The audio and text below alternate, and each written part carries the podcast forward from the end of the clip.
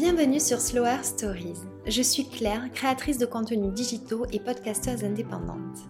Sur mon compte Instagram Claire Mondré, je partage mes passions et découvertes à travers lesquelles j'ai à cœur de transmettre un mode de vie plus conscient et des conseils bien-être. Avec Slower Stories, je souhaite valoriser les femmes entrepreneurs qui contribuent à rendre demain meilleures grâce à leur activité. Je les invite à raconter leur parcours, leurs différentes expériences et ce qui les anime. On échange sur des sujets qui nous touchent à toutes, comme la féminité, le bien-être et le stress, la maternité, l'artisanat ou encore l'éco-responsabilité. Elles se confient aussi sur la façon dont elles vivent l'entrepreneuriat et partagent leurs meilleurs conseils pour lancer son projet. J'ai créé Slower Stories par sororité avec l'intention profonde et sincère de vous transmettre l'envie de croire en vous et en vos projets, vous convaincre que nous sommes toutes légitimes, mais aussi de sensibiliser vers le mieux-être et le mieux faire. Si vous aimez ce podcast, je vous invite à laisser un avis et 5 étoiles, c'est la meilleure façon de m'aider à faire connaître le podcast.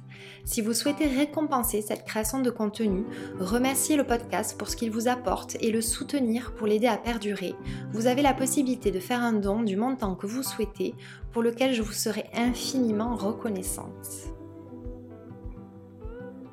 J'espère que vous allez bien et que vous avez passé de bonnes fêtes de fin d'année. Moi, je me suis accordé une bonne semaine de vacances durant laquelle nous sommes restés chez nous et pour une fois, ça m'a fait le plus grand bien pour atténuer le stress accumulé en fin d'année. Des vacances sans objectif précis, ce n'est celui de ralentir le plus possible. Lire des magazines qui s'empilaient trop, me balader en forêt, revoir des films de notre enfance. J'en ai également profité pour faire un bilan de l'année écoulée, faire le point sur mon organisation, faire des ajustements, la liste des petites et grandes victoires, ça c'est très important de revenir sur euh, nos réussites, définir les projets et objectifs pour cette nouvelle année, c'est euh, voilà quelque chose dont je ressens le besoin. Dites-moi si euh, c'est aussi euh, quelque chose que vous avez besoin de faire. En tout cas, je trouve que c'est très bénéfique et ça permet d'avoir un petit peu le fil de, de l'année qui arrive. J'en profite pour vous transmettre mes meilleurs voeux pour cette nouvelle année. Je vous souhaite de ne pas oublier que vous êtes plus forte que vous l'imaginez, qu'il y a toujours des solutions et qu'on se relève de tout. Je vous souhaite de moins douter, de vous rappeler que la liberté et le bien-être sont à l'intérieur je vous souhaite de continuer à être davantage dans l'être plutôt que dans le faire, que vos peurs soient des forces et non des freins, de continuer à cultiver la joie et de réussir à voir la beauté de ce qui nous entoure, et le bonheur de partager cette nouvelle année avec vous. Alors merci pour tout. Dans ce nouvel épisode, j'ai le plaisir de recevoir Alice Sharon, fondatrice d'Ali di Firenze, un site sur l'art de vivre à l'italienne et des fugues italiennes, des échappées entre femmes pour retrouver le fil de soi. Alice raconte ce qui l'a amené à lancer les fugues et comment se sont passés ses débuts dans l'entrepreneuriat et la maternité. Elle se confie avec authenticité sur ce qu'elle a appris ces dernières années, on parle aussi slow life et je lui ai demandé si selon elle ce style de vie est compatible avec l'entrepreneuriat et comment elle fait pour amener du slow dans son quotidien. Enfin, j'ai demandé à Alice de partager ses meilleurs conseils pour entreprendre. Elle transmet une bonne dose de good vibes, l'idéal en cette période qui peut parfois être un peu difficile, des réflexions et conseils précieux que je suis très heureuse de partager avec vous. J'espère que vous la trouverez aussi enrichissante et inspirante que moi. Bonne écoute Bonjour Alice, je suis ravie de te recevoir euh, dans cette émission de podcast. Comment vas-tu? Bah bonjour Claire. Écoute, ça va bien. On est euh, on est quand même fin décembre, donc euh, voilà fin d'année avec tout ce que ça comporte, mais en même temps moral moral plutôt positif. Donc on s'accroche. Écoute, c'est génial que la fatigue ne l'entache pas. Exactement. Est-ce que tu peux te présenter pour les personnes qui ne te connaissent pas? Absolument. Alors, je suis Alice Chéron. J'habite depuis 12 ans maintenant euh, à Florence, en Toscane. J'ai créé il y a 10 euh, ans, l'année prochaine, euh, un média qui s'appelle alidifirenze.fr et qui est vraiment dédié à la joie de vivre à l'italienne. Donc, en fait, on a cinq piliers de contenu pour, on dit, réenchanter le quotidien. Donc, ça va être le voyage, la diète italienne, la sagesse, le beau, la couleur. Euh, on a un e-shop qui va avec ça. Et puis le projet principal s'appelle Les Fugues Italiennes. C'est un projet que j'ai monté euh, bah, il y a presque cinq ans, qui est un projet dédié aux femmes. Voilà, c'est vraiment très cher à mon cœur.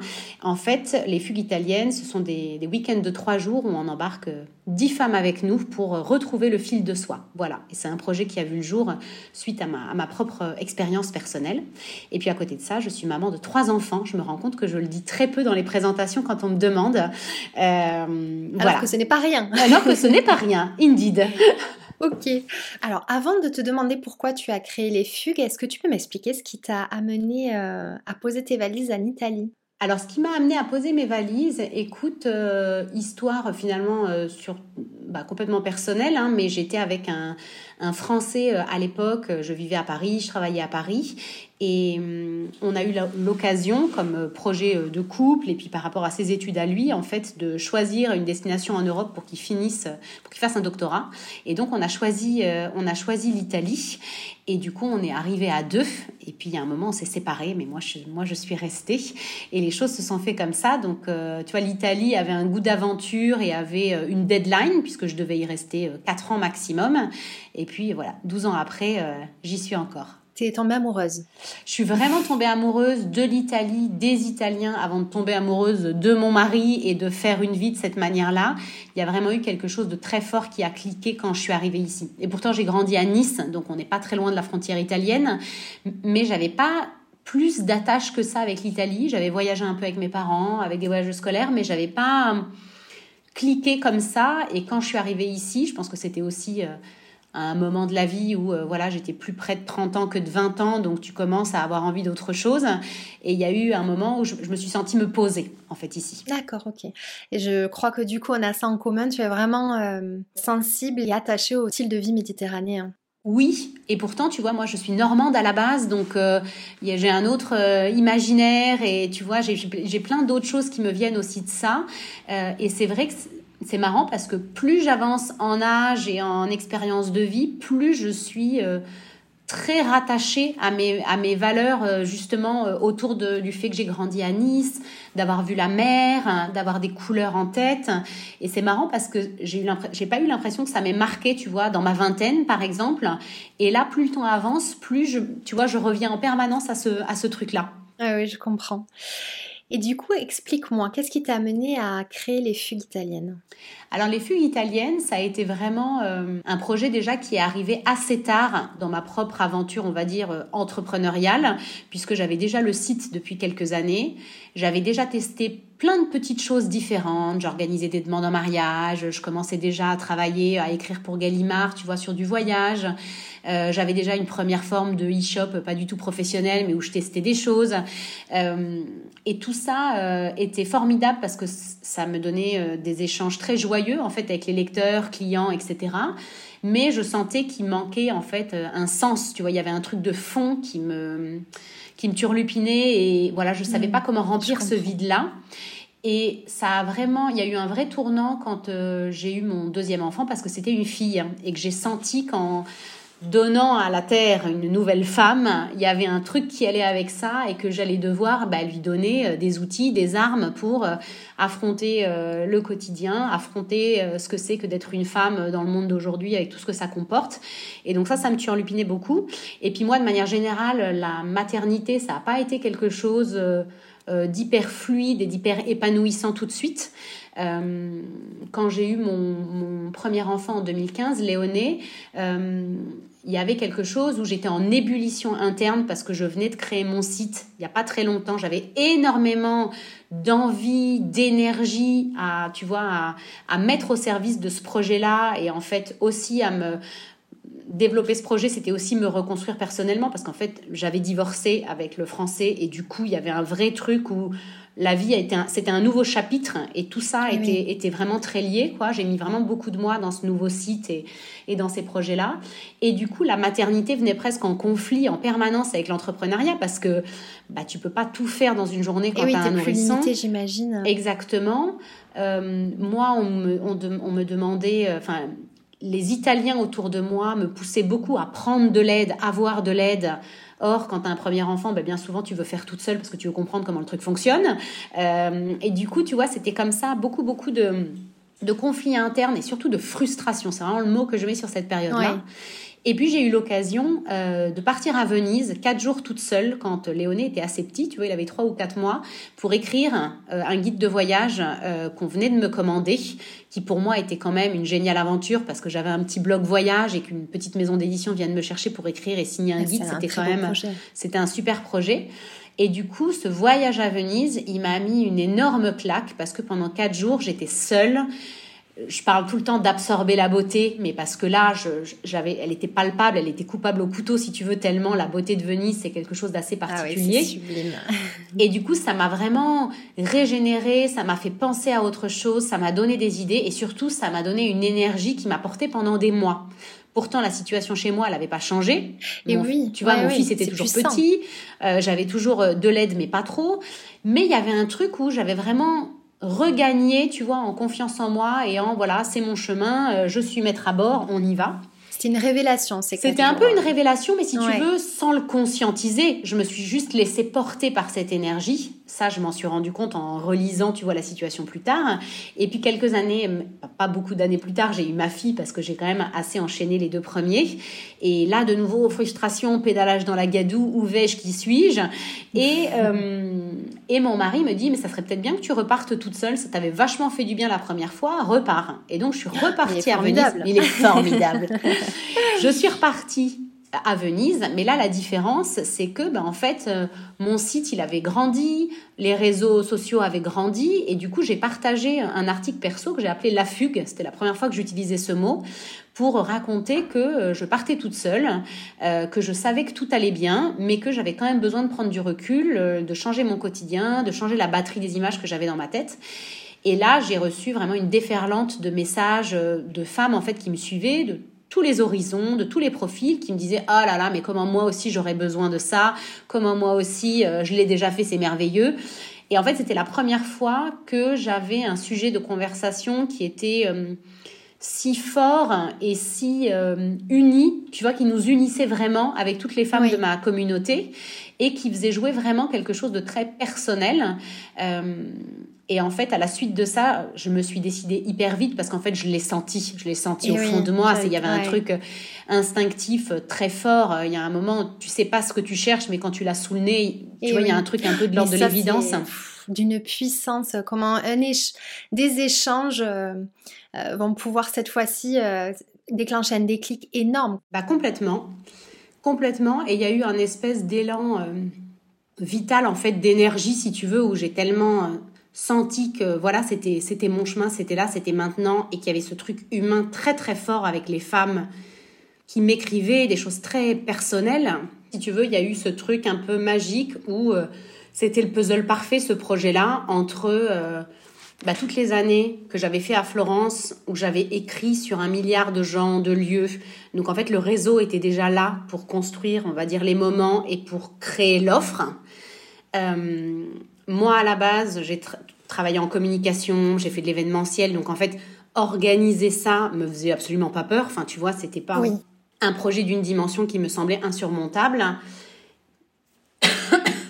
Comment on va faire? Tu vas pas couper à chaque fois que je tousse? Non, continue, ne t'en fais pas. Je m'en débrouillerai. Tu t'en débrouilleras? Mm.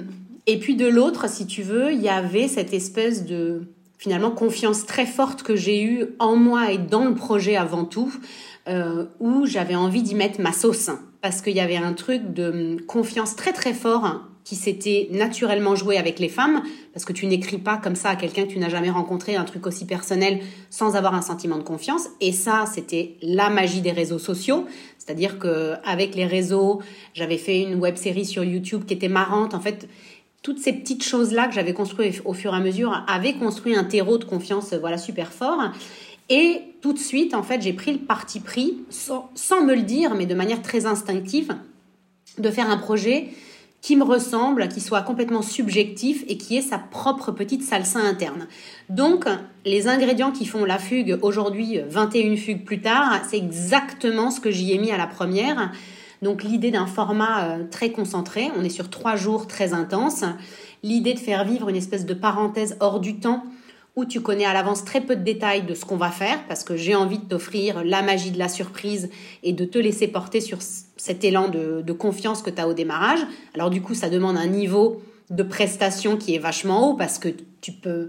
Moi, je pars du principe que j'ai pas le droit à l'erreur sur les trois jours, tu vois. Donc, euh, on il faut une énergie pas possible. Une énergie. Il faut une logistique qui soit gérée au cordeau. Il faut que les choses soient millimétrées. Donc, les choses sont très fluides quand tu les vis, mais pour qu'il y ait cette fluidité, il faut que nous derrière, tu vois, on assure eh au back office, quoi. Mais en même temps, on sait faire, donc on, tu vois, là-dessus, voilà, il y avait une vraie croyance qu'on était capable de porter ces femmes, ce groupe de dix femmes qui se connaissent pas pendant trois jours. Et puis l'idée, c'est aussi de vivre un parcours émotionnel qui va t'amener quelque part. Moi, je sais pas qui va rebondir sur quoi, mais je sais toujours qu'à un moment ou un autre, quelque chose une rencontre, un moment, un lieu va te toucher personnellement. Et ça, c'est pas, c'est lié au fait, en fait, c'est pas lié à moi, organisatrice.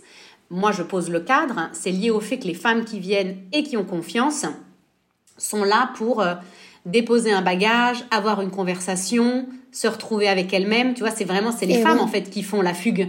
Euh, moi, ah, je peux, je peux, je peux préparer le truc le plus beau du monde. Si à un moment, j'ai pas des femmes qui sont, euh, prête à échanger, prête à s'ouvrir, prête à être dans la connivence, dans la transparence, ça fonctionnerait pas. Donc c'est très donnant-donnant comme projet. Et ça, ça t'est euh, parce que j'imagine que 21 fugues, elles étaient toutes bien sûr très différentes. Est-ce que ça t'est arrivé justement que euh, voilà, il y ait des, femmes qui n'osent pas comme ça euh, s'ouvrir ou qu'elles parce que c'est vrai que tant que tu ne l'as pas fait, tu, tu, ne sais pas si tu vas réussir à t'ouvrir aux autres, si ça fait partie de toi. Alors c'est une super question. Déjà, euh, nous, on n'oblige à rien. Ça, c'est le point de départ. C'est vraiment une des premières choses que je dis aussi aux femmes. On n'est pas psy, on n'est pas coach, on n'est pas là pour tirer les verres du nez. L'idée, c'est que tu passes la meilleure parenthèse possible et déjà un moment doux. Ce qui est déjà un énorme truc quand tu vois un peu le, les quotidiens un peu hardcore qu'on a toutes d'une manière ou d'une autre. Donc ça, c'est déjà la promesse de base, c'est d'avoir ce cocon extrêmement bienveillant qui va te faire du bien parce que tu vas voir du beau, tu vas manger, tu vas échanger, tu vas rencontrer des femmes. Il va se passer un truc magique la petite couche du dessus, qui est celle de la magie de l'échange, qui est celle du fait que en miroir ton expérience va me parler d'une certaine manière et, et, que comme on ne se connaît pas, la transparence avec laquelle on va échanger va amener tout de suite la conversation, tu vois, à un certain niveau. Ça, c'est quelque chose en fait qui fonctionne à tous les coups pour l'instant, parce que je pense que les femmes sont très différentes, mais on a un socle de valeurs qui est un socle commun, et qui en fait tu vois les valeurs du projet. C'est-à-dire que tu pars pas en fugue comme tu pars à une retraite, à une retraite de yoga ou d'aquarelle. J'adore le yoga, j'adore l'aquarelle, c'est pas du tout une critique, c'est juste l'intention que tu mets. Tu vois, dans la fugue, elle est différente. Et tu comprends ce projet un peu bizarre quand même de l'extérieur quand tu l'abordes pour la première fois, parce que tu te raccroches à des valeurs. Tu comprends que euh, bah, nous, on essaie de faire les choses euh, le cœur grand ouvert et avec le plus d'honnêteté possible. Euh, tu vas sentir que euh, on met absolument tout à disposition de ce qu'on a ici. Tu vois, c'est-à-dire que moi j'ai toujours été très frustrée de j'avais pas du tout envie avec mon site ou les réseaux sociaux de faire rêver et de mettre les gens à distance et, et, de frustrer les gens parce que oh là là mais quelle vue de dingue. Et en fait moi je vis dans mon T3 je sais pas où. Tu, vois ce que je veux dire? Là il y a un truc où en fait on met sur la table tout ce qu'on peut offrir euh, de beau et, qui fait la joie de ce quotidien italien, on le met sur la table. Et ça, je pense que les femmes, elles le comprennent. Et puis aussi, fugue après fugue, on a quand même des témoignages qui sont extraordinaires, tu vois, de femmes qui ont traversé la fugue et, et qui... J'aime pas dire qu'elles l'ont vécu grâce à la fugue, mais je pense que la fugue, ça a fait un, un tremplin ou... Oui, ça agit comme une impulsion en, Exactement, exactement. Et, euh, et, du coup, c'est des femmes qui sont déjà chacune lancées euh, dans leur parcours de vie et qui s'élancent, tu vois, et continuent sur leur chemin.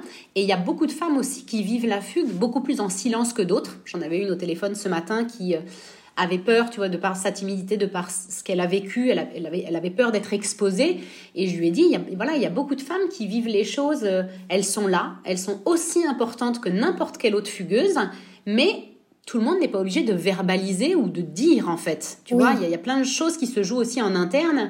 Et c'est pas parce que... Euh, tu vas pas parler toutes les trois secondes ou commenter tout ce qu'on fait que tu n'es pas en train d'absorber en fait ce qui Bien se passe. Sûr. Puis il y a des personnalités différentes. Exactement. Et nous, on est là pour respecter absolument toutes les personnalités des femmes et faire en sorte que chacune trouve sa place dans le groupe. Ça, c'est un truc, tu vois, qu'on prend sur nos épaules à nous en tant qu'organisateurs parce que ça serait trop lourd de le mettre sur les épaules des femmes en mode bah, écoute tu viens et en plus tu dois faire en sorte que ça se passe bien non, non. toi tu te non non toi tu te ton boulot c'est de te pointer là et ensuite laisse-nous faire le, tu vois, notre job à nous. Bien sûr. Et si tu devais résumer simplement ce que tu souhaites transmettre euh, lors de ces fugues-là, qu'est-ce que tu me dirais?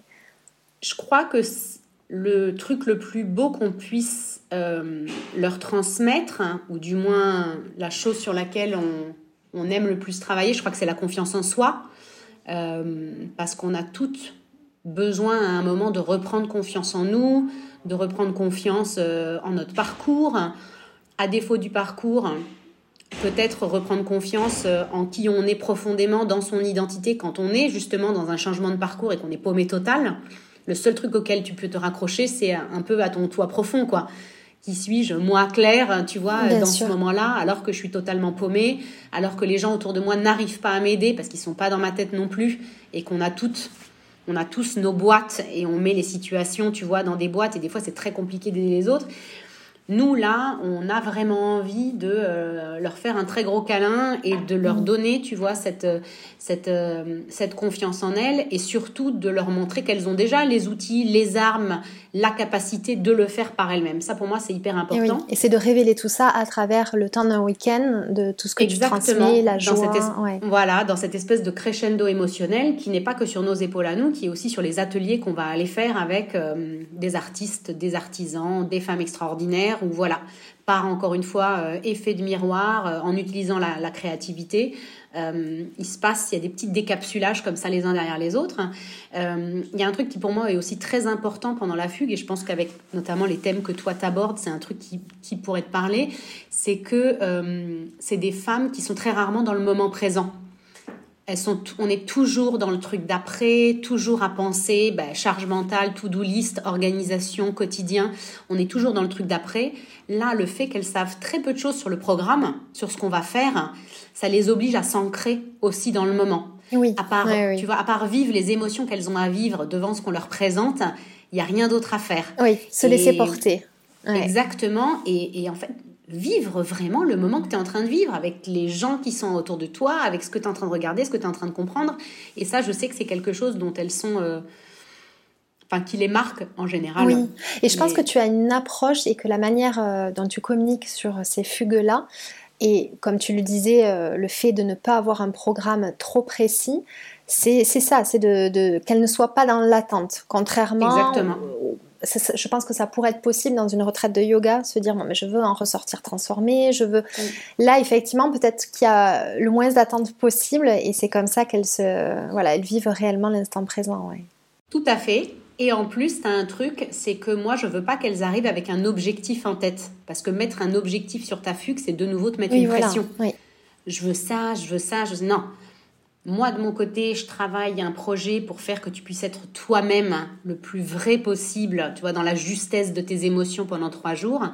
Mais à part être là dans le moment, tu n'as rien d'autre à faire et le job is done. Tu vois, il y a un truc où Bien sûr. je veux pas que voilà qu'il y ait cette notion d'objectif. Ça serait de nouveau euh, bah, aller vers l'échec ou le succès. Et ça, franchement, on, le fait déjà trop au quotidien. Ah oui, ça c'est sûr. Être vraiment dans le lâcher prise et euh, plus du tout dans le oui, dans le mental, euh, la projection, l'attente, euh, c'est vraiment très important et c'est top que vous réussissiez à, transmettre ça.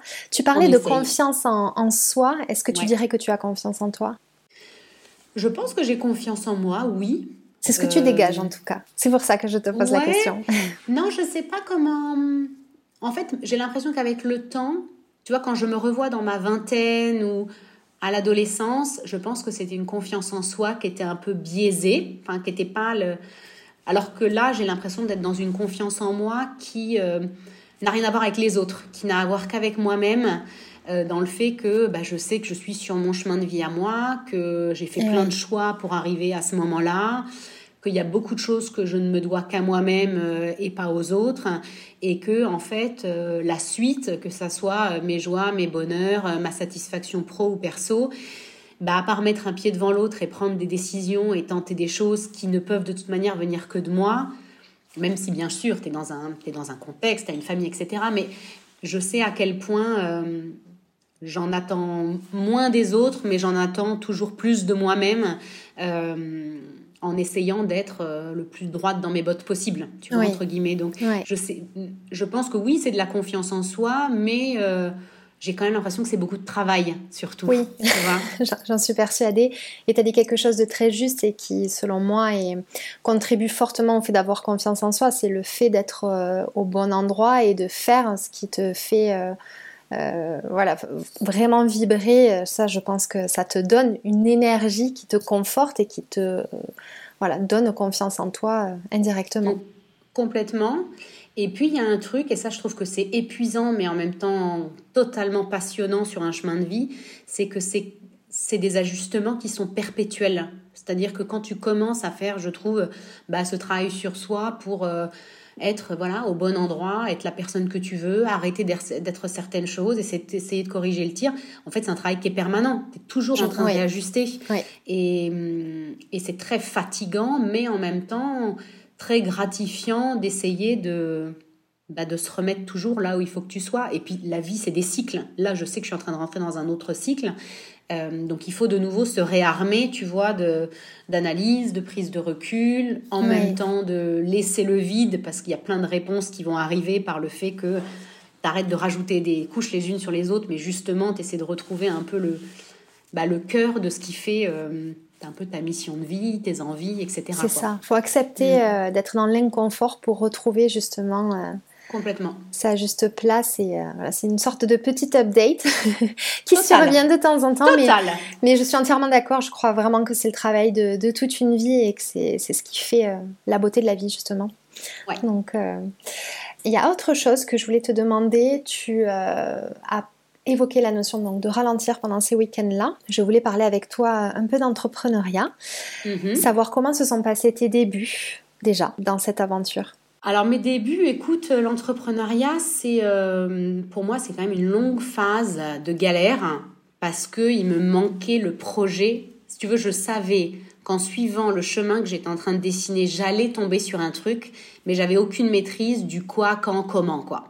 Donc, à part avancer par étapes, créer un site, faire des événements, faire ceci, faire cela, en espérant qu'à un moment le truc me tombe dessus, ça a fini par me tomber dessus, mais il a fallu plus de cinq ans. Donc, c'est long en fait.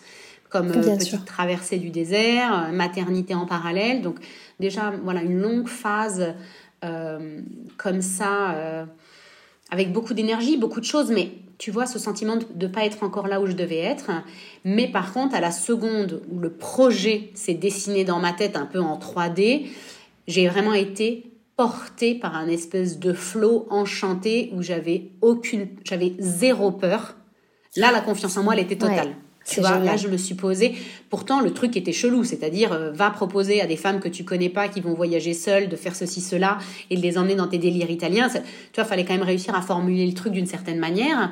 Mais je crois que là, tu vois, euh, quand on dit que le plus s'appelle le plus, et eh ben le, là, le pouvoir vraiment de l'état d'esprit, du mindset, en fait, il était euh, eh complètement palpable, quoi. J'étais un peu conditionnée pour la, par la gagne et les trucs s'enchaînaient parce que euh, parce que c'était le bon moment. Donc tu vois, il y a vraiment eu euh, on va dire deux salles, deux, ambiances à l'entrepreneuriat. Une première partie qui a été euh, très lente et très perdue, et puis une deuxième où les choses se sont construites.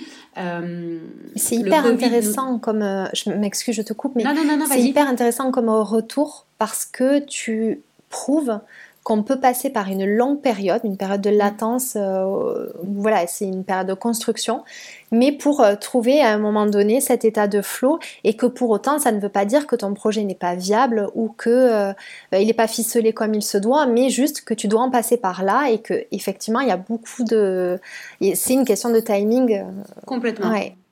Complètement. Et puis, et ça, tu vois, dès que j'ai l'occasion de défendre ces messages-là, je le fais parce que je déteste cette espèce de modèle de la success story qu'on peut voir un peu trop souvent sur les réseaux qui peuvent vraiment des trucs très rapides et qui peuvent vraiment être très frustrants pour euh, notamment les femmes qui essaient de se lancer euh, encore plus quand c'est une deuxième carrière. Enfin il y a beaucoup de choses qui peuvent faire peur et moi, je le répète tout le temps, moi j'ai eu un truc, euh, une évolution très très lente. Euh, oui, il y a eu des moments de succès, mais ça n'a jamais été vécu comme ça de l'interne, parce qu'en fait, pour un truc qui fonctionne, il y en a dix qui s'est pété la gueule, tu vois, en même temps. Eh il y a des ajustements permanents. Nous, on s'est pris le Covid dans la tête. J'ai fait un troisième bébé. tu vois, donc il y a eu d'autres. Ça fait beaucoup de choses. Il y a eu d'autres étapes. Euh, là, en ce moment, euh, bah, c'est la crise pour tout le monde, tu vois. Tous les, euh, les pure players de l'e-commerce se, se, cassent un peu les dents. Bah, c'est compliqué, c'est encore une autre période compliquée. Et, et du coup, bah, non, les choses sont pas lisses. Oui, les choses peuvent prendre du temps. Tu as douté par moment? J'ai douté. cette dernière année, je me suis mis énormément la pression cette année-là, qui est pourtant notre année euh, la plus successful euh, totale. On a fait neuf Mais c'est fou ça, hein. ouais, comme quoi. Hein. tu vois, c'est vraiment euh, l'apothéose. Je pense que tu goûtes à ça et que tu as envie de dire, oh mon Dieu, mais je veux tellement que ça, ça continue dans cette lancée et que du coup, on se met peut-être de la pression Alors, tu vois, moi, je le... Oui, mais d'un autre côté, je me dis je me dis, je sais déjà depuis un moment qu'il y a forcément un après-fugue, c'est-à-dire que euh, là, on est sur la même énergie, la même envie de faire, donc on n'a aucune envie de s'arrêter, mais je sais que c'est un projet qui a une forme qui à un moment va évoluer vers autre chose. Euh, te dire l'autre chose, je n'en ai aucune idée, et ça, ça pourrait être très très stressant, tu vois, de savoir qu'il y a le truc d'après, que tu n'es pas capable de l'envisager. Euh, mais en même temps, c'est là où de nouveau, tu vois, de la même manière que j'étais paumée il y a cinq ans, et bah de nouveau le cycle, tu vois, se reproduit. Il faut de nouveau que je sois droite dans mes bottes, que je sois alignée avec ce que j'ai envie de faire, que j'ai confiance dans le fait qu'un pas derrière, devant l'autre, en fait, je vais finir par mettre le doigt sur ce qui va être l'étape d'après, etc., etc. Donc il y a vraiment quelque chose euh, cette année qui a été ouais assez difficile à à envisager parce que tu te dis, euh, bon, ben là, euh, carton plein, quoi. Et ensuite, et comment. Bon, tu vois, c'est pas, pas je, évident. Je vois tout à fait. Et du coup, tu m'offres une parfaite transition avec une question que je voulais te poser. Et finalement, tu, tu y as un peu répondu indirectement, mais est-ce que ta vision pour euh, les fugues, elle était vraiment très claire dès le départ? Ouais. Ou est-ce qu'elle a évolué avec le temps et est-ce qu'elle évolue encore? Bah, si tu veux, elle a été tellement organique euh, pour moi qu'elle était d'une clarté, c'était absolument limpide, tu vois, la mm. vision que j'avais sur le projet. Euh, là, on arrive à un moment, euh, bah, plus de 200 femmes sont parties. On va rentrer dans une cinquième année, donc c'est des vrais milestones qui sont quand même, tu vois, importants pour nous. Et en fait, il y a des besoins qui se dessinent. Et là, tu vois, on se voit en vidéo. Donc là, j'ai un bord derrière où j'ai commencé à mmh, mettre des post-it et des petites choses. Parce qu'en fait, euh, ben, les femmes qui traversent la fugue, elles ont des besoins. Elles ont des besoins qui vont euh, au-delà de la fugue. Et du coup, nos questions, c'est aussi comment est-ce qu'on fait pour continuer à accompagner ces femmes d'une autre manière? 200 femmes, c'est aussi un échantillonnage qui te permet de euh, comprendre mieux les combats, les problèmes là où ça bloque, tu vois, parce que hmm. nous, on accompagne des femmes de 25 à 70 ans, donc en plus, on a... Et eh oui, un panel euh, hyper large. Un vrai panel, tu vois, euh, aussi euh, d'âge et de et d'étapes dans la vie d'une femme. Euh, il y a plein de sujets complètement tabous qu'on arrive à faire émerger à des moments en fugue. Je pense à la sexualité, à la ménopause, par exemple. Enfin, tu vois, des trucs comme ça qui, qui, sont à un moment jaillissent. ces changements de vie autour de 40 ans avec un vrai retour à quelque chose de manuel. Il y en a au moins une par fugue qui est sur ce, tu vois, ces changements-là. Je ne te parle pas du nombre de cancers, évidemment, que tu as sur un panel de 200 femmes c'est un truc absolument hallucinant, ça laisse des séquelles. Enfin, si tu veux, euh, au quotidien, on parle d'Italie, on parle de rêve, on parle d'expérience, tu vois, d'aventure, parce que ça l'est. Mais en fait, naturellement, moi, j'ai des humains en face de moi, avec tout ce que ça comporte. Et ça, ça nous fait réfléchir en fait à la vision pour l'après. Comment je fais, moi, pour continuer à avancer, à faire avancer ces femmes d'une manière ou d'une autre, tout en n'étant toujours pas ni psy, ni coach, tu vois? Et oui, et, ça, de toute manière, il faut un, recul de toutes ces fugues pour en venir à, cette réflexion-là et effectivement comment je les accompagne dans le, après, parce qu'il y a un après-fugue. Et c'est hyper intéressant. Et j'imagine que c'est là aussi où tu trouves euh, euh, encore plus d'accomplissement et, du d'utilité, j'aime pas ce mot, mais oui, te sentir. Euh, Alors, me sentir utile, ça c'est sûr que c'est un sentiment qui, je pense, est est bien plus gratifiant que beaucoup d'autres sentiments liés à un métier un minimum médiatique quant à les réseaux sociaux, etc. Tu vois, où il y a plein de choses qui pourraient être valorisantes. Et en fait, zéro, te sentir utile parce que en effet, tu as aidé quelqu'un à avancer sur son chemin, c'est un truc qui me remplit encore de joie, tu vois. Chaque fugue, chaque femme compte et est vraiment est vraiment importante. Excuse-moi, j'ai complètement zappé ta question. c'est pas grave. Aucune idée. Aucune idée de ce que tu m'as demandé. Je peux partir sur n'importe quoi. Là. tu me trop euh, non, je, te disais qu'effectivement, c'était, il fallait du recul pour en arriver à cette réflexion-là. Et, euh, justement, c'est euh, quelque chose que je voulais te demander. Est-ce que tu as des nouvelles de ces femmes-là, post-fugue, tu vois? Parce qu'outre la vie, si tu veux, sur ce que leur a fait la fugue, à genre M plus 1, tu vois Bien sûr, bien sûr, bien sûr. En fait, on a des... Comme chaque femme est différente, chaque femme euh, réfléchit euh, à la vitesse qui est la sienne et euh, tu vois avec ses mécanismes internes. Donc il y a des femmes qui n'ont pas encore posé le pied chez elles, qui sont dans l'avion et qui nous ont écrit trois pages. On en a d'autres qui nous écrivent une semaine après et d'autres qui nous écrivent des mois après. D'autres, en fait, qui m'envoient des lettres manuscrits à Noël l'année d'après leur fugue parce que tout ça a eu besoin d'eux. D'être digéré, ouais. Mm. Ouais, il y a vraiment beaucoup de... un timing qui est vraiment très... Euh, qui peut être très, très particulier. Et pour rebondir sur un truc que tu as dit... sur en effet le recul qu'il faut réussir à prendre par rapport à toutes ces femmes qui sont parties à leurs besoins. L'année prochaine, en fait, on va faire un move stratégique un peu particulier, c'est qu'en fait, on va ralentir. Parce que là, on n'a pas de temps pour la réflexion. Et eh On n'a pas de temps. Moi, j'ai pas de temps pour écrire, j'ai pas de temps pour réfléchir. Je ne suis que dans la gestion, dans l'opérationnel, dans la, une partie créative. Mais tu vois, j'ai pas ce, cette, cette prise de recul. Ça fonctionne pas avec neuf fugues. Donc, on va faire moins de fugues l'année prochaine pour avoir du temps pour euh, pouvoir penser à l'après et pour euh, dessiner peut-être un nouveau projet. Parce que sans ce temps-là, on ne peut pas, ça ne fonctionnera pas. Bien sûr. Et ça remet en lumière que c'est ça l'entrepreneuriat. De toute manière, c'est tout le temps s'adapter, prendre du recul pour revoir euh, les choses. Et, et, voilà, et ça refaçonne cette vision dont on parlait. complètement, complètement. Et en parlant de, de ralentir, est-ce que tu dirais que ce mode de vie slow life euh, que tu abordes régulièrement sur ton mhm. média, euh, est-ce que c'est compatible selon toi avec l'entrepreneuriat? Ben, Si tu veux, je me, suis, euh, je me suis beaucoup posé la question et en fait je me dis que finalement le slow life, ça a un prix, c'est celui de l'organisation au travail. C'est-à-dire qu'il n'y a pas de slow life, ou peut-être qu'il y a des gens qui sont naturellement très slow life parce qu'ils ont été éduqués comme ça. Moi, c'est pas le cas. Et du coup, il euh, y a vraiment un truc où, un, personne va le faire pour moi, personne va me dégager du temps pour que je prenne soin de moi. Mon mari est formidable, mais enfin, il peut pas non plus anticiper tous mes besoins. et deux, il y aura toujours un raz-de-marée de la tout doux qui fait qu'il y aura toujours des trucs à faire. Donc déjà, il y a que moi qui suis aux commandes de ce truc slow life. Ça, c'est mon grand enseignement des, des deux dernières années. Et puis, il y a autre chose, c'est que je pense qu'il faut être assez clair avec, en fait... Euh, les enjeux et les bénéfices qui sont liés au slow life. Pourquoi est-ce que tu vas chercher ce truc-là? Parce qu'en fait, ça demande quand même tellement d'efforts hein, avec trois enfants, avec le bureau, avec les fugues, qu'il faut savoir pourquoi est-ce que tu vas chercher ce truc-là.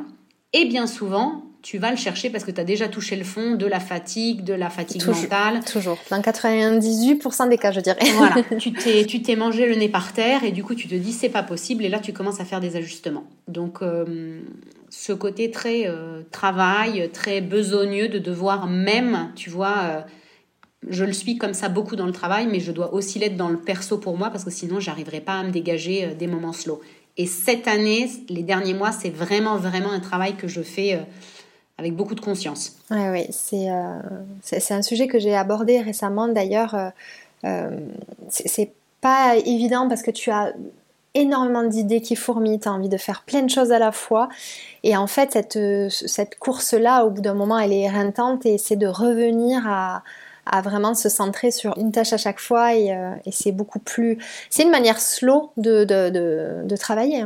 Complètement. Et puis de toute manière, euh, l'idée, quel que soit le projet, il y a toujours un petit côté marathon plus que sprint. Il y a un moment, il faut tenir sur la, sur la distance, sur la longueur. Quoi. Moi, mon projet des fugues, il va pas s'arrêter demain matin. Donc en fait, il m'en faut quoi qu'il arrive. Il me faut de l'énergie pour continuer, pour avancer. Donc c'est à moi de réajuster ce qu'il y a autour par plein de petites choses différentes hein, pour réussir à préserver l'énergie et pour surtout, et ça aussi, euh, grosse discussion avec plusieurs fugueuses, qu'est-ce que je fais dans mon quotidien qui me donne de l'énergie? Parce que je, peux te lister très facilement tout ce qui me prend de l'énergie. Par contre, aller lister les choses très précises qui me donnent de la gagne, qui me donnent, tu vois, de l'énergie et de la... ça, c'est vachement important. Oui, oui, oui c'est vrai. Et tu le sais, ça, aujourd'hui? Parce que j'allais te demander comment tu fais, toi, pour amener du slow dans ton travail. Donc, bah, tu m'as dit l'organisation. Bah, en fait, l'organisation me permet d'aller mettre euh, des moments slow très très ponctuels à des endroits stratégiques. Je te donne des exemples très précis. Moi, mon truc de la joie absolue, c'est d'aller déposer mes enfants à l'école parce que j'ai besoin, malgré les faits, je vais jamais les chercher le soir, mais le matin, j'aime garder ce contact avec l'école. Euh, j'arrive, je garde ma voiture et moi j'ai besoin d'aller au bar, voir mon barman qui s'appelle Roberto, qui Roberto. joie de vivre Roberto, avec sa femme Monica, qui ont cette espèce de petit bar de quartier qui paie pas de mine, qui s'appelle Bar Mi Piace et qui me fait le meilleur cappuccino du monde. Il y met tout l'amour possible et inimaginable. Il me fait mon oh, petit sandwich au fromage si j'ai envie. Et en fait, ça, eh ben, ça me donne, tu vois, euh, ça me lance dans ma journée. Ouais, ça, te donne le temps de ta journée, un temps positif. Ça donne exactement, et surtout, ça m'a pris un quart d'heure, et je peux te dire que j'arrive à le faire depuis six mois, pas depuis cinq ans. Ouais, parce qu'avant, déjà beaucoup. Chaque quart d'heure était un quart d'heure eh de travail mangé, et en fait, tu t'en sors pas, quoi. Non, c'est clair. Un truc qui est devenu absolument fondamental à ma vie, c'est mes deux heures de pilates par semaine. Ok mis stratégiquement à des moments pour le mercredi midi, m'obliger à travailler le mercredi matin chez moi. Donc en fait, quand tu es chez toi, tu es dans un autre rythme. Tu bois ton thé sur ta terrasse, il y a un truc comme ça qui est beaucoup plus posé. Mm. Et le vendredi matin de 9 à 10, ce qui me mange une heure de travail, mais qui du coup me lance vers le week-end aussi de manière, tu vois, un peu plus posée. Et, ce truc-là, moi j'ai fait, j'ai fait peut-être, je sais pas, 25 ans euh, de de yoga. Je fais beaucoup, beaucoup de yoga. Et le pilate, je m'y suis mis que depuis cette année. Et en fait, pour moi, c'est la révélation totale. C'est vrai. J'ai pas encore osé, tu vois, me, lancer dans ah le pilate. Ça me paraît être euh, difficile. Euh, ouais. Alors, moi, je l'ai jamais trouvé difficile, mais j'ai trouvé qu'en fait, ça demande une concentration mentale énorme parce qu'il faut être dans la compréhension de ce que ton corps est en train de faire et de ce qu'on te raconte. Donc, en fait, tu es obligé de déconnecter oui. de tes pensées qui tournoient, tout ça pour profiter de l'heure, tu vois, où tu es euh, voilà, avec ton prof.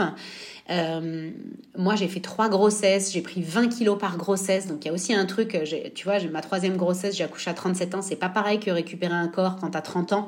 Donc, il se joue autre chose. Récupérer des muscles, finir par voir un semblant d'abdos, c'est magnifique. Et tu vois, donc il y a un truc comme ça, autant sur le corps, sur la posture, sur le dos, sur en fait, je me suis réapproprié mon corps et avant tout, ça me fait du bien. Oui, euh, j'imagine. Tu vois, euh, au mental. Et puis des choses très très bêtes du quotidien, mais où en fait je trouve qu'à partir du moment où tu les conscientises, ben, tu absorbes mieux le moment. Mais euh, moi j'ai une vue extraordinaire depuis chez moi et donc passer une minute à respirer sur ma terrasse le matin pour, hmm. tu vois, prendre euh, cette énergie incroyable qui vient de la nature, euh, faire des balades sur mes collines le week-end avec mon chien qui fait la gueule parce qu'il déteste faire des balades, mais c'est pas grave, je l'embarque, c'est bien le seul. Euh, tu vois, il se passe un truc. Oui, oui, c'est une, succession comme ça de, petits bonheurs du de très petites choses et de petits bonheurs. Et c'est surtout, en fait, et ça, je l'ai vraiment compris il y a pas longtemps, c'est que tu peux pas tout faire d'un coup. Il y a des choses pour mon slow life et mon bien-être qui me font totalement fantasmer Exemple, pouvoir rajouter une heure de sport que je ferai sur un tapis le week-end chez moi, ce n'est pas possible. J'ai trois enfants, dont une qui est encore très petite. Ça marche pas, mais en fait, c'est pas grave. Et, hein. et deux, ça sera pour plus tard, quoi. C'est ça, c'est ça. Rien n'est figé. et, euh, euh, tu rien n'est figé, exactement. Tu as trouvé ton propre rythme et, c'est ça que, du coup, je, rebondis en transmettant le message qu'on sait au fond, mais il est bon de rappeler, c'est que euh, avant d'en arriver là, il faut expérimenter ce qui nous convient, que ce soit la pratique, l'horaire, le temps dont on dispose. Ça se fait pas comme ça. Hein. C'est pas demain qu'on décide de mettre en place une routine et, euh, qu'elle nous va bien. Qu'on s'y tient. Exactement, qu'on s'y tient, qu'elle nous va bien. Et euh, c'est vraiment expérimenter. Et au bout d'un moment, les choses se mettent en place naturellement. Mais voilà, toujours on, y on revient à cette chose de passer par une phase d'adaptation et d'inconfort pour trouver euh, voilà, ce qui, ce qui nous correspond. Mais c'est euh, génial que tu aies trouvé, vraiment. Ouais, puis je pense que tu vois, moi, je le vois aussi dans tes posts, il y a beaucoup de choses autour de l'alimentation où je sens que tu mets un peu une dimension, enfin, tu mets beaucoup de toi dans le fait de euh, voilà, de bien manger, de te préparer des bowls, de te faire vraiment du bien via l'alimentation. Et, et, je pense qu'il y a des gens pour qui c'est absolument fondamental, d'autres pour lesquels ça l'est moins. Euh, tu peux pas aussi tout faire parfaitement. Non. moi aussi, enfin, me ramener mes bowls bien faits, j'adore ça. Mais en fait, je ne peux cuisiner que le dimanche après-midi, donc j'ai des bowls qui vont tenir jusqu'à mercredi. Bon, ben jeudi, vendredi, en fait, je vais chez Roberto acheter une pasta et puis c'est réglé. Et c'est très bien. Pas très grave. non. Exactement. Non, non faut trouver le juste équilibre et, euh, Exactement. Et, se rappeler aussi du coup d'un point de vue extérieur, on peut faire un raccourci rapide euh, de la vie du quotidien que quelqu'un transmet via les réseaux. Même moi, je, on est loin d'être parfait. Je ne mange pas des bols 7 euh, jours sur 7 et le week-end, tu vois, j'aime bien dire que je suis en roue libre parce que mm. c'est que du plaisir, tu vois. Mais, mais voilà, tout est une question d'équilibre encore une fois. Absolument. C'est hyper important. Qu'est-ce qui a changé en toi depuis que tu as lancé les filles italiennes? Euh, Qu'est-ce qui a changé en moi? Est-ce que tu as appris euh, En quoi hmm. ça t'a transformé? Bah ça, en fait, j'ai l'impression que le travail de transformation, il a plus été sur les années d'avant pour arriver aux, fugues que la fugue en elle-même. D'accord. C'est-à-dire que, tu vois, entre euh, le moment où j'arrive en Italie et le moment où je crée les fugues, eh ben, il va falloir divorcer. Euh, faire le choix de changer de pays, de s'y installer, euh, trouver du boulot euh, ici, se reconstruire une vie sociale parce que avec un divorce, il y a tout un tas de trucs qui sautent et qui sont compliqués.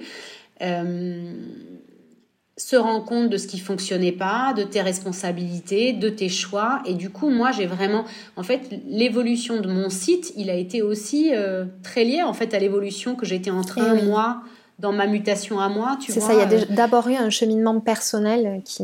Totalement, totalement. Et je pense que euh, avec ce qu'on doit déployer comme euh, énergie et intelligence émotionnelle pendant ces trois jours, j'aurais beaucoup de mal à faire ce que je fais si j'étais pas tu vois, si j'avais pas traversé ce chemin-là et que j'étais pas dans le moment dans lequel je suis. Bien sûr. Après, et ça c'est peut-être mon plus grand enseignement des cinq dernières années, c'est qu'en fait euh, la vie est un grand jeu de vases communicants où quand il y a un truc qui commence à aller bien, il y en a toujours un autre qui foire. Oui. Sinon c'est pas drôle. et du coup, euh, tout ce qui faisait ma stabilité du point de vue familial a pris un énorme coup dans les dents. Évidemment, j'en parle jamais parce que c'est trop perso, mais tu vois, il y a eu un oui le début des fugues coïncide avec le début d'un autre problème, tu vois, et ces choses se sont faites en parallèle. Donc je pense que j'ai grandi d'un autre côté, tu vois, peut-être pas peut-être pas directement avec les fugues, enfin j'ai énormément grandi par les conversations que j'ai eues avec les fugueuses qui m'ont fait me rendre compte aussi de choses, qui m'ont énormément accompagnée dans ma troisième maternité. Il y a eu un truc absolument incroyable avec un groupe quand j'étais enceinte. Ah, génial. Ça a été vraiment très très fort. Et avec un milliard de fugueuses et de conversations qui me viennent en tête, tu vois, dont je pourrais te parler.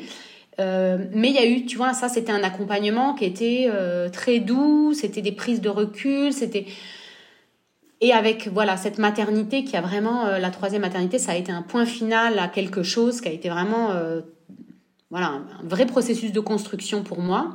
Et de l'autre côté, voilà, il y a eu un cheminement plus dans l'adulte que je suis en train de devenir, puisque voilà, tu vois, j'ai des enfants, je vais approcher, tu vois, mes 40 ans sont dans deux ans, bon.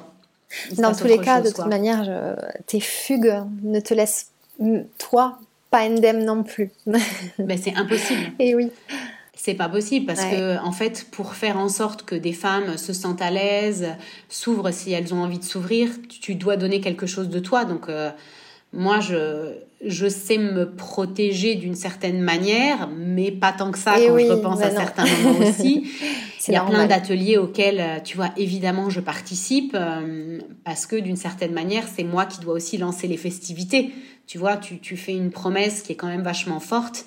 Il faut que tu, faut que tu te lances. C'est sûr. Mm.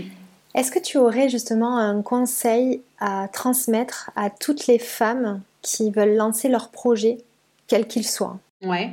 Alors écoute, je vais aller puiser directement pendant euh, toute la période du Covid. On a, on a organisé des journées digitales avec des thèmes euh, qui répondaient aux besoins voilà, des femmes. Et il y en a une qui est absolument géniale, qui s'appelait Passer à l'action. Et qui était beaucoup sur les thèmes de l'entrepreneuriat. Et il y a vraiment des choses qui me sont restées très vivement en tête pour répondre à ton point. je crois déjà que les femmes se posent vraiment beaucoup plus de questions que les hommes euh, quand elles veulent se lancer, toujours dans cette peur euh, de ne pas être parfaite et tu vois, dans cette recherche vraiment de la, précision.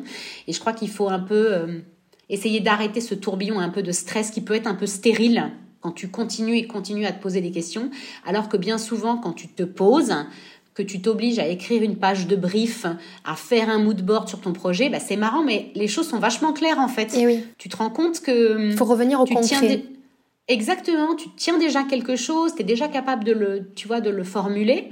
Et du coup, lié directement à mon deuxième point qui est, plutôt que d'avoir peur de dire, tu vois, genre bien souvent les femmes, tant que le truc n'est pas impeccable, elles veulent pas en parler. En fait, non. Parce que si tu commences à le verbaliser autour de toi, tu t'entends raconter ton projet. Et donc, tu prends confiance dans ton projet, tu trouves tes mots. Tu vois, il y a un wording sur un projet où... Euh, euh, c'est important d'avoir des mots auxquels se rattacher pour dire exactement ce que tu veux dire. Et plus tu vas le dire, plus tu vas, tu vas le dire à voix haute, et plus en fait tu vas t'habituer un peu à tes mots-clés. Donc pour moi, ça c'est vraiment super important. Et puis euh, le, pouvoir de l'action, c'est quand même euh, c'est quand même une force absolue. C'est-à-dire que quand tu as un peu lancé la machine, et ben ce truc de la peur de l'échec qui est quand même une énorme barrière à l'entrée et ben saute parce que tu es en train de faire. Et quand tu es en train de faire que tu que tu te loupes à la fin ou pas tu as forcément ramassé quelque chose sur le chemin quoi. Tu as appris quelque chose tu as rencontré quelqu'un qui pourra toujours tu vois qui pourra te servir pour euh, dans le bon sens du terme pour euh, pour autre chose quoi donc euh, toujours cette idée de mettre un pied devant l'autre et, et d'y aller quoi ouais. J'en suis convaincue. Merci beaucoup euh, Alice pour ces super conseils. Merci Claire. Qu'est-ce que tu dirais à la Alice enfant? Est-ce que je lui dirais à la Alice enfant? Alors moi je me rappelle que quand j'étais enfant, par peur, beaucoup de peurs, beaucoup de peurs différentes, euh, j'étais persuadée que les choses viendraient à moi. C'est-à-dire que je m'étais mis dans un schéma que je m'étais vraiment construit toute seule que les choses viendraient à moi. Genre, euh, un talent me tomberait dessus, on me repérerait pour mes, talents d'acrobate. Enfin, tu vois ce que je veux dire? N'importe quoi. que ça ne dépendait pas de toi. Que ça ne dépendait pas de moi. Parce que je pense que j'étais tellement pétrifiée à l'idée que moi, je dois être justement dans l'action, euh, avec euh, cette idée de prendre prise de risque, tétanisée par la prise de risque, et ça, la, tétanie devant la prise de risque, c'est un truc qui m'a fait euh, manquer certaines choses. Enfin, tu vois, qui m'a vraiment, jusqu'à 25, 27 ans, vraiment, vraiment tenu de manière très, très forte. Et donc, bah non, je lui dirais clairement qu'il faut aller chercher les choses soi-même, quoi. Tu vois, peut-être euh, plutôt que ce que moi j'ai fait, mais qu'en même temps, euh, tu vis ce que tu dois vivre, t'apprends ce que tu dois apprendre et que on finit quand même avec un peu de chance à toujours retomber sur ses pattes et, à avoir une étape de vie en fait qui va être une claque et qui va te faire te poser les questions et te remettre un peu sur le chemin quoi. Et comment tu l'as déconstruit ça? Mon divorce. Ok. Moi c'est le divorce qui m'a qui a été ma plus belle ma plus belle réussite c'est mon divorce. Mais on en revient c'est beau de, de, réussir à dire ça et on en revient toujours au je touche le fond et c'est comme ça que. Ouais. Oui parce que si tu veux il y a eu un truc où là. Euh, ce qui m'arrivait n'était tellement pas prémédité de mon côté. J'ai tellement vécu ce que j'ai vécu parce que j'ai été emportée par euh, voilà plein d'émotions différentes euh, que j'étais absolument obligée de regarder les choses avec une certaine transparence et avec en fait voilà la réalité euh, toute crue. C'était celle-là. Moi, j'étais dans cette position-là. J'avais fait ces choix-là. Bon, à un moment, il m'a fallu assumer ce que sûrement j'assumais pas avant et, euh, devenir en contrôle de ma vie. Enfin, moi, ma vie, elle a vraiment démarré quand j'avais 27 ans. J'ai vraiment, vraiment ce sentiment-là. C'est génial. Et ça nous offre un beau rappel, une fois de plus, qu'il faut pas avoir peur. Enfin, il faut pas avoir peur. Que toute épreuve négative peut être transformée en quelque chose de, de, grand et de, de positif. Et passer par la résilience, mais, mais voilà, c'est en tout cas, c'est ce qui peut donner la force de, face aux épreuves. Mm. Ouais. Et je te remercie. Beaucoup de patience. Ben non, mais c'est enfin, c'est hyper important. Moi, je, Tu vois, c'est vraiment pour moi toutes les manières qu'on peut trouver euh, bah, via ton podcast, via les fugues, via n'importe quel compte qui essaie de défendre des messages, tu vois, positif et doux et bienveillant. C'est cette histoire euh, d'avoir de la patience vis-à-vis de soi-même, euh, vis-à-vis de la vie et, euh, et de pas se laisser influencer par ce qu'on voit autour de nous, par ce truc de success story, par ce truc très flamboyant et qui met des complexes. en tout cas, chaque personne vaut la peine, tu vois, et chaque personne a en soi une petite particularité qui fait qu'elle est bah, merveilleuse. En tout cas, nous, c'est ça qu'on veut défendre tu vois, avec les femmes qui viennent en fugue. Quoi. Il n'y a, a, aucune comparaison à avoir euh, d'une femme à l'autre. Ça, c'est un truc, moi, qui me traumatise. Euh, à part euh, s'entraider et porter un truc très fort ensemble, je crois que c'est vraiment la meilleure chose qu'on puisse faire. Quoi. Exactement. c'est une très belle conclusion. On va terminer avec le petit quiz de cette émission. Je vais te poser les questions, tu réponds du tac au tac, euh, vraiment. Oh là là, je n'étais pas prête. Vas-y. Un paysage qui t'inspire. Celui de ma vue depuis mon salon quand je coupe mes courgettes. Et tu te quelle chance. Un objet indispensable. Bah là, tu vois, le premier truc qui me vient en tête, c'est mon carnet à dessin, parce que je crois que j'ai très vraiment très besoin d'aller en vacances. Et quand je suis en vacances, je dessine. c'est ah. vraiment ma méditation créative à moi. C'est super. Tu les partages mm. parfois tes dessins? Non, parce que ça vaut absolument pas le coup et que c'est pas du tout pour ça une ambition. Euh, ouais, ouais. ah non, mais euh, j'adore. Ok. J'adore, je croque avec beaucoup de détails et du coup c'est génial parce que dans mon carnet c'est comme ah, regarder une série de cartes postales, la Grèce, la Sicile, tu vois tout ouais. dit, c'est euh, une merveille. Oh super. Ta plus grande qualité? Je pense être proche de mes émotions. Super. Une mauvaise habitude? Bah, trop de café. j'essaie de diminuer, j'essaie vraiment, vraiment de diminuer. Là, j'en deux par jour, j'essaie de, tu vois, de m'imposer. C'est bien. Mais oui, c'est bien. Ah c'est bien, sinon je dors, je dors pas bien, donc euh, priorité sommeil. Ouais, ouais, deux par jour, je pense que c'est très bien. Si tu arrives à te tenir, c'est bien. Un livre, un podcast, un film qui t'a particulièrement marqué, que tu aimerais partager? Enfin voilà, une recommandation. Euh. Ouais, bah là j'en ai, j'aime beaucoup le podcast de La Poudre de Lorraine Bastide et il y a un épisode avec Sandrine Rousseau, euh, qui est euh, absolument extraordinaire et qui m'a donné beaucoup, beaucoup de clés de réflexion par rapport à mon propre projet. Donc tu vois le délire des post-it sur mon board juste derrière moi, et eh ben c'est après l'écoute de l'épisode où ça m'a vraiment mis, mis, une claque. Ah ouais, génial. Mm. Écoute, je le note et je partagerai ça avec plaisir. Est-ce que tu as un rituel bien-être que tu ne nous aurais pas partagé Écoute, je te dis vraiment, je m'en suis rendu compte, mon meilleur rituel bien-être là des derniers mois, c'est vraiment le peu de minutes où je peux le faire, où je sors sur ma terrasse, euh, où je regarde ma vue. C'est la terrasse du premier étage qui est liée à ma chambre, donc il y a un côté un peu sanctuaire, tu vois, dans la chambre. Et en fait, ces respirations-là, le fait de détendre tes muscles et juste tu vois, d'absorber de, vraiment ce moment-là, c'est, je pense, le truc qui me fait le plus de bien dans ma journée. Ok, c'est formidable que ce soit à ta portée aussi facilement comme ça. C'est. Euh, ben, je te dis, je rêve de faire mon délire de routine sur mon tapis tous les jours, tous les week-ends, voilà, mais ça, ce n'est pas à portée de main, ce n'est pas encore pour bien maintenant. Sûr, mais c'est bien la preuve que finalement tu peux trouver euh, près de toi. Et, euh, voilà, quelque chose qui te fait du bien. Ta plus grande victoire? Avoir réussi à trouver ma place dans la maternité. Hmm, ok. Ouais. Il m'a fallu trois enfants, trois accouchements très différents, euh, une vraie une vraie lutte pour trouver ma place, pour comprendre quelle mère, pourquoi j'avais eu envie d'être mère, aucune réflexion sur les premières maternités, un truc où tu te laisses emporter par la boule de neige et en fait tu réalises plein de choses, tu te demandes, tu vois, la maternité une nouvelle fois, comme le divorce, m'a mis devant cette question de pourquoi est-ce que je fais les choses. Et eh oui. Et j'en suis arrivée au troisième enfant où je savais exactement pourquoi.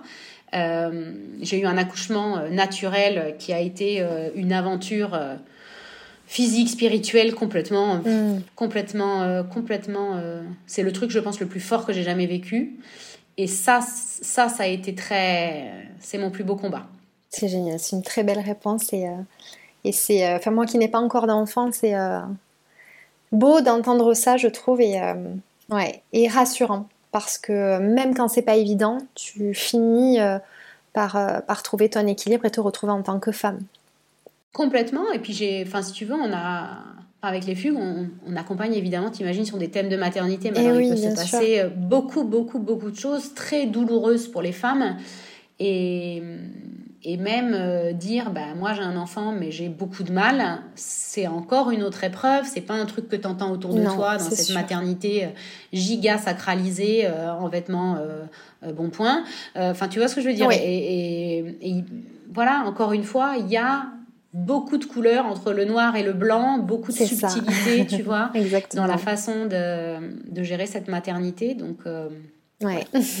ok, merci. Est-ce que tu as un mantra qui t'accompagne au quotidien? Alors, pendant très longtemps, j'ai eu euh, Never explain, never complain. Euh, parce que je ne suis pas quelqu'un qui aime se plaindre. j'ai compris que si j'étais à ma juste place, j'avais pas besoin de me justifier toute la journée, tu vois? Euh, et j'en ai, et j'en ai lu un autre qui m'a beaucoup plu et qui est lié à l'échec. Je vais te dire très mal parce que je suis incapable de mémoriser un mantra euh, euh, comme ça par cœur, mais qui disait en gros qu'à chaque fois que tu tombes, profites-en pour ramasser quelque chose. Et en fait, j'adore cette idée que toutes les fois où je me suis pris des baffes, parce qu'évidemment sur les réseaux comme toi, c'est des moments qui sont choisis, mais à côté il se passe aussi beaucoup de choses. Euh, pour certains succès, il y a aussi beaucoup de foirades, et, je crois que chaque petite foirade a apporté euh, son lot d'enseignements. Je l'adore. J'aime beaucoup la façon dont c'est tourné. Je l'avais jamais entendu de cette manière-là. Le tourner correctement, je ne te le cache eh pas. Bien, je le trouve très chouette. J'aime beaucoup. Je retiens l'idée. Super, merci beaucoup Alice. Et je te poserai une dernière question. Ce podcast met en lumière les femmes qui contribuent à rendre demain meilleur. Qui est-ce que tu aimerais que j'invite après toi? Très bonne question. Écoute, euh, là tout de suite, tu vois, je pense à une femme qui s'appelle Aurélie Cansoneri. Je ne sais pas si tu la connais. Oui, qui est naturopathe, tout à fait. Je la suis. Qui est naturopathe, exactement, euh, qui a fait un sacré travail. Euh, alors, il y a beaucoup de naturopathes formidables qui sont sur Instagram, mais elle, elle a un ton, elle a une patte. et je l'ai rencontrée en vrai parce qu'elle est venue à Florence, elle vit à Milan maintenant. Et, oui, exact. Bah, elle était, elle était, enfin très nature, super sympa. Enfin, j'ai adoré le contact qu'on a eu. Euh, et du coup, c'est quelqu'un que j'aime beaucoup parce que elle produit quand même beaucoup beaucoup de choses euh, gratuites aussi ah pour euh, ses lecteurs et tout ça. Et du coup, je trouve que c'est assez généreux de sa part. Donc, tu vois, c'est la, première femme. Super, bah, génial. Il s'avère que je la connais, en tout cas, via les réseaux. Je ne l'ai jamais rencontrée, mais on, a, on, a, échangé quelques fois. On se suit mutuellement depuis quelques temps, et c'est vrai que j'aime beaucoup ce qu'elle transmet. Ouais. Ouais. Ah bah, trop bien. Mais trop cool. Merci bah, beaucoup Alice, je me suis euh, régalée. Tu transmets une, une bonne humeur et une joie euh, qui est réelle puisque c'est ce que tu aimais à travers euh, les réseaux. Tu vois, lors de notre conversation, enfin, j'ai failli mourir de rire à chaque fois. tu as vraiment, tu communiques une, voilà, une, joie de vivre qui fait beaucoup de bien. Donc, merci beaucoup pour bah, merci ton authenticité et ce que, ce que tu nous as partagé là. Merci Claire, merci. Longue vie euh, aux figues italiennes et j'espère à très bientôt. À très bientôt. Merci, beaucoup, à bientôt. J'espère que cette nouvelle conversation vous a plu et qu'elle vous donne l'envie de croire en vous et en vos projets, mais aussi de transformer un peu votre quotidien. Si vous souhaitez me soutenir et ne manquer aucun épisode, je vous invite à vous abonner sur votre plateforme d'écoute et à le partager autour de vous. Et pourquoi pas, si le cœur vous en dit, à noter ce podcast et à laisser un avis, ça m'aidera beaucoup à le faire connaître. Je vous retrouve dans 15 jours pour une nouvelle histoire inspirante. En attendant, on se retrouve sur le compte Instagram Slower Stories. Prenez bien soin de vous.